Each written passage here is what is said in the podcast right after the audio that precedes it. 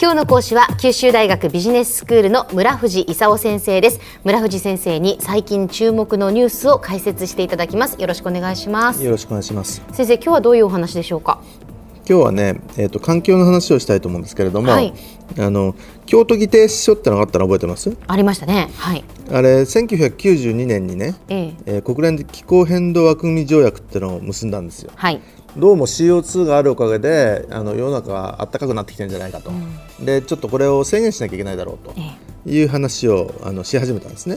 うん、で97年に京都で京都議定書ってのを採択したんですね、はいはい、でこれって2008年から2012年の4年間のにねあの1990年比で5%温暖化が削減しようということをあの合意したんですよ。CO2 削減ということですよね。まあ CO2 削減ですね。はい、で日本は6%削減すると言って、ええ、であの2011年に東日本大震災起こったもんでね、はい、ちょっと心配だったんだけど、まあ、とりあえず6%なんとかぎりぎりで達成したんですね。ええ、で、えー、京都議定書が2012年に終わっちゃったんでね、はい、その次どうしようかということになって、うん、揉めたんですよ。うんとてもたくさん国が参加してるもんでね、はい、なかなかみんなで合意できないと。もともと京都議定書って温暖化ガスをあの出してる中のね全体の27%ぐらいの国しか参加してなくてね、ええ、で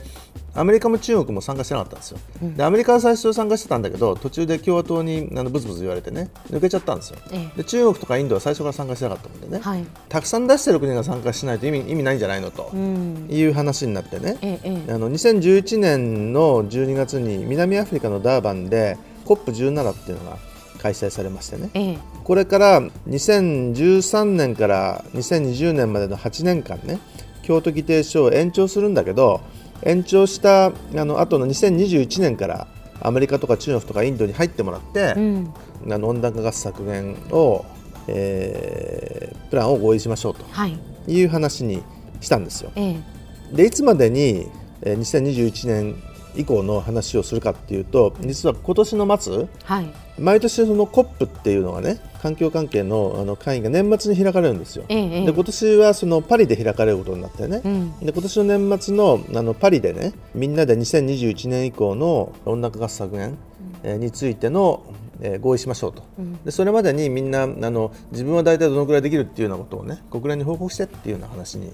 なってるんですよ。はいで今どうなってるかっていうとね、ええ、中国が昔全然関係なかったのが、ええ、あの習近平さん最近その中国が大国化してるっていうんでね、はい、うちもやりますかと、うん、いうことで去年オバマ大統領と北京で合意してましてね、ええ、2030年くらいをピークとしようかと、うん、この間あの今年のそのパリで COP 開くもんでフランスのオランド大統領のところに李克強首相っていうのがいてね、はい、で2005年比で60%から 65%GDP あたりの二酸化炭素排出量を減らしますと、う。ん、2030年頃に全体の排出をピークにしますと。いうようなことを言ってるんですね。2030年をピークに減らしていこうっていうことなんですね、うん、あの他のねその欧米だとか日本があの言ってるのは、うん、あの CO2 の排出量の量の話をしてるんですけど、中国が言ってるのは GDP に対する量の話をしてるんでね、はい、で中国は GDP どんどん増える予定なんでね、GDP 比の排出量を減らしても GDP が増えればね全体としての排出量増えちゃうんですよ。なるほどなるほど。でそういう意味では2030年くらいまではまだ増え続けるんです。はい、だけど一生懸命 GDP あたりの CO2 を減らすことによってね、うん、2030年くらいをピークとしてそれからは減らせるだろうという話に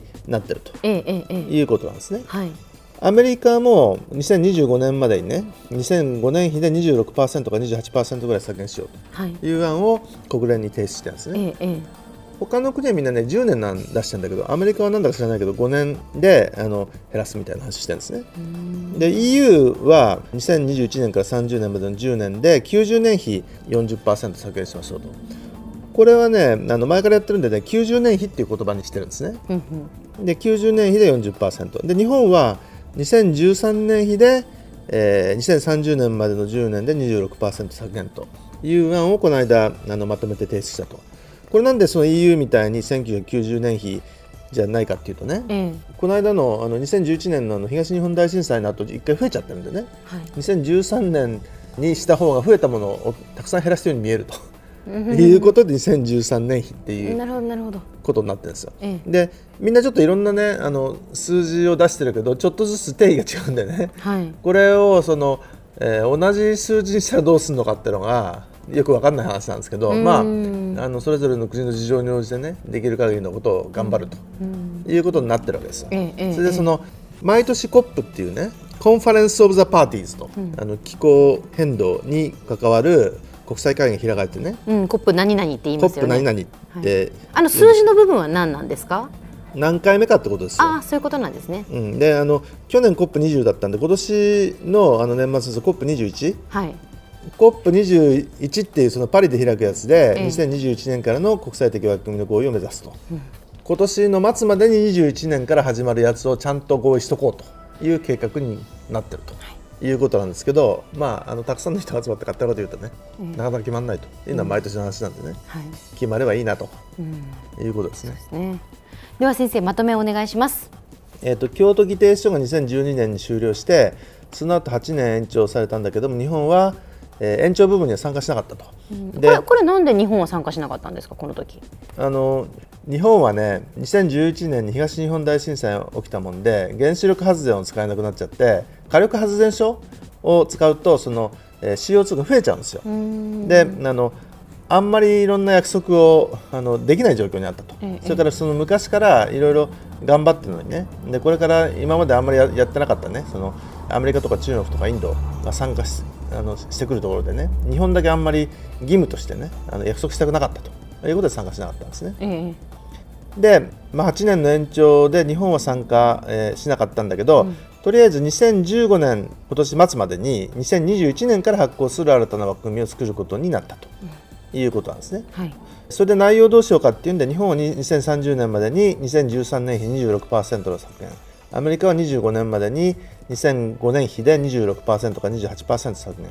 EU は2030年までに90年比40%削減。中国は2030年までに2005年比で、えー、GDP あたりの温暖化が排出量を60%から65%削減というふうに言ってると。いうことでみんながどの程度合意できるのかというのがその今年の見ものだということですね。はい今日は九州大学ビジネススクールの村藤勲先生に環境問題についてお話をいただきましたどうもありがとうございましたありがとうございました